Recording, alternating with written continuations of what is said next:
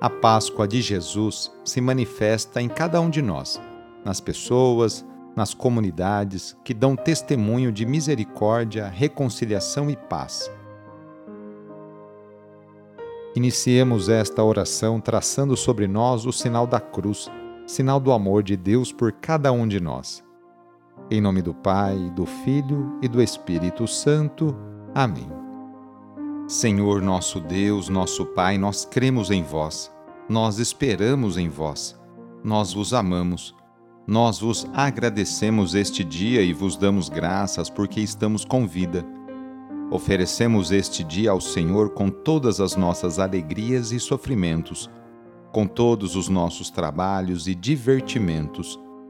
Guardai-nos do pecado e fazei de nós instrumentos de vossa paz e do vosso amor Ajudai-nos a observar vossos santos mandamentos.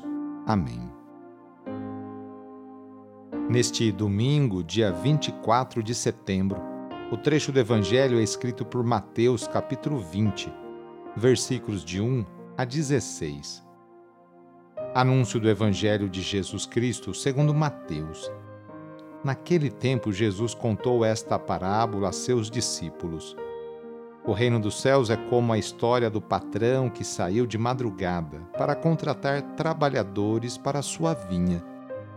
Combinou com os trabalhadores uma moeda de prata por dia e os mandou para a vinha. Às nove horas da manhã, o patrão saiu de novo, viu outros que estavam na praça desocupados e lhes disse: Ide também vós para a minha vinha, e eu vos pagarei o que for justo. E eles foram. O patrão saiu de novo ao meio-dia e às três horas da tarde e fez a mesma coisa. Saindo outra vez pelas cinco horas da tarde, encontrou outros que estavam na praça e lhes disse: Por que estáis aí o dia inteiro desocupados? Eles responderam: Porque ninguém nos contratou. O patrão lhes disse: Ide vós também para a minha vinha quando chegou a tarde, o patrão disse ao administrador: Chama os trabalhadores e paga-lhes uma diária a todos, começando pelos últimos até os primeiros. Vieram os que tinham sido contratados às cinco da tarde, e cada um recebeu uma moeda de prata. Em seguida vieram os que foram contratados primeiro e pensavam que iam receber mais Porém, cada um deles também recebeu uma moeda de prata. Ao receberem o pagamento, começaram a resmungar contra o patrão. Estes últimos trabalharam uma hora só, e tu os igualaste a nós, que suportamos o cansaço e o calor o dia inteiro.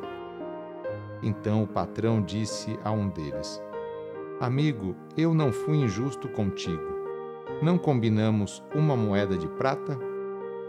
Toma o que é teu e volta para casa. Eu quero dar a este que foi contratado por último o mesmo que dei a ti. Por acaso não tenho o direito de fazer o que quero com aquilo que me pertence? Ou estás com inveja porque estou sendo bom?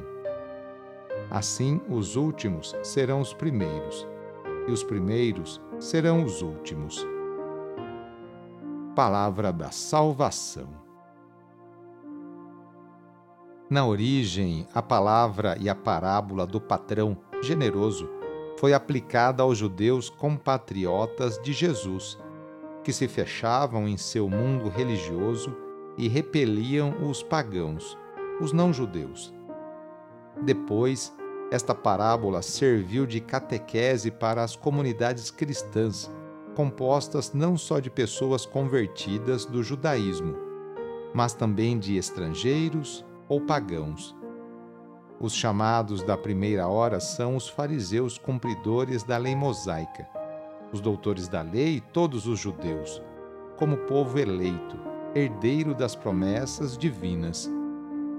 Os chamados das horas posteriores são todos os não-judeus, Pertencer à comunidade de Jesus não é privilégio de um povo. Deus abre as portas do seu reino para todos, e os convida a entrar. A salvação é presente de Deus, que chama todas as pessoas na situação em que se encontram e na hora em que se deixam encontrar. Na oração de hoje, vamos pedir especialmente a bênção para as famílias. A família é a principal responsável pela formação da consciência humana e cristã de uma pessoa. A família é a célula principal da sociedade e atualmente vemos um grande sofrimento de tantas famílias que passam por dificuldades em seus relacionamentos. Vamos fazer o seguinte: reúna sua família e vamos pedir juntos a Deus a sua bênção. Deus de misericórdia, Criador e reparador do vosso povo, que fizesses da família humana, constituída pela aliança nupcial, o sacramento de Cristo e da Igreja. Derramai a abundância das vossas bênçãos sobre esta família reunida neste momento, para que aqueles que nela vivem unidos pelo amor sejam fervorosos no espírito assíduos na oração, solícitos uns pelos outros, atentos às necessidades de todos e deem testemunho da fé pela palavra e pelo exemplo. Por nosso Senhor Jesus Cristo. Amém. A nossa proteção está no nome do Senhor, que fez o céu e a terra.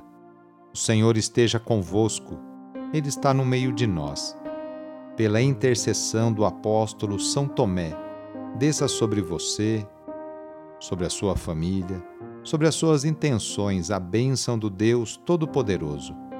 Pai, Filho e Espírito Santo. Amém. Foi muito bom rezar com você hoje. Se a oração está te ajudando, eu fico muito contente.